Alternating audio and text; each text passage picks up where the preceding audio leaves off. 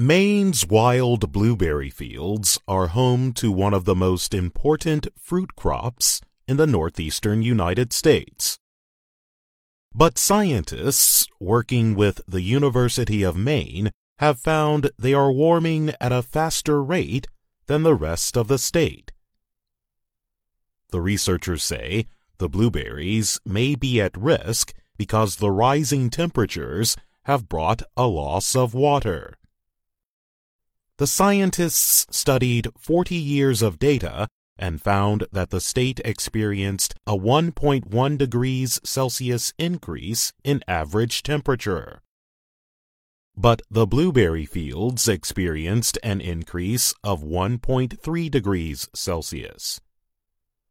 The team's findings appeared in a study earlier this year in the research journal Water. Rafa Tasnim is an ecology and environmental science student at the University of Maine and the study's lead writer. She said the lack of water caused by the temperature difference could result in smaller crop sizes and blueberries that are less likely to survive.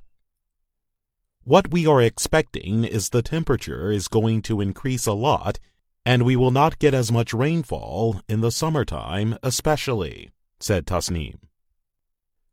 Maine is home to the only for profit producers of wild blueberries in the U.S. The berries are smaller and have a slightly different flavor than other kinds of blueberries. Most of the crop is used to supply frozen fruit. Maine growers compete with those in eastern Canada, which also produce the fruit.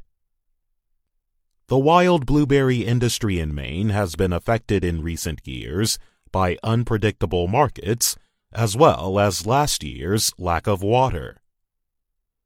Farmers produced 21.5 million kilograms of Maine wild blueberries last year. That was the lowest number since 2004.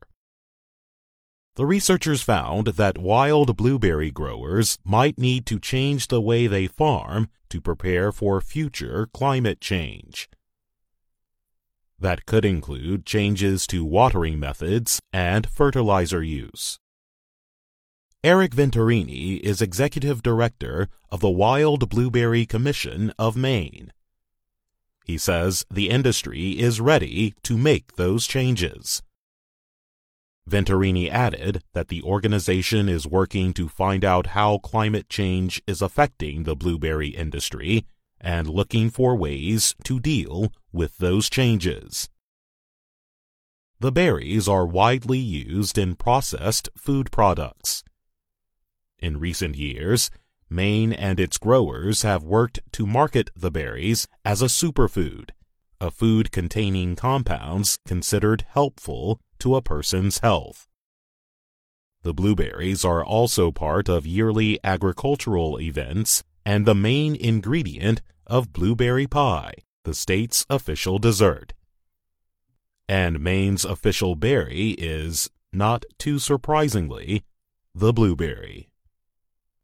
I'm Jonathan Evans.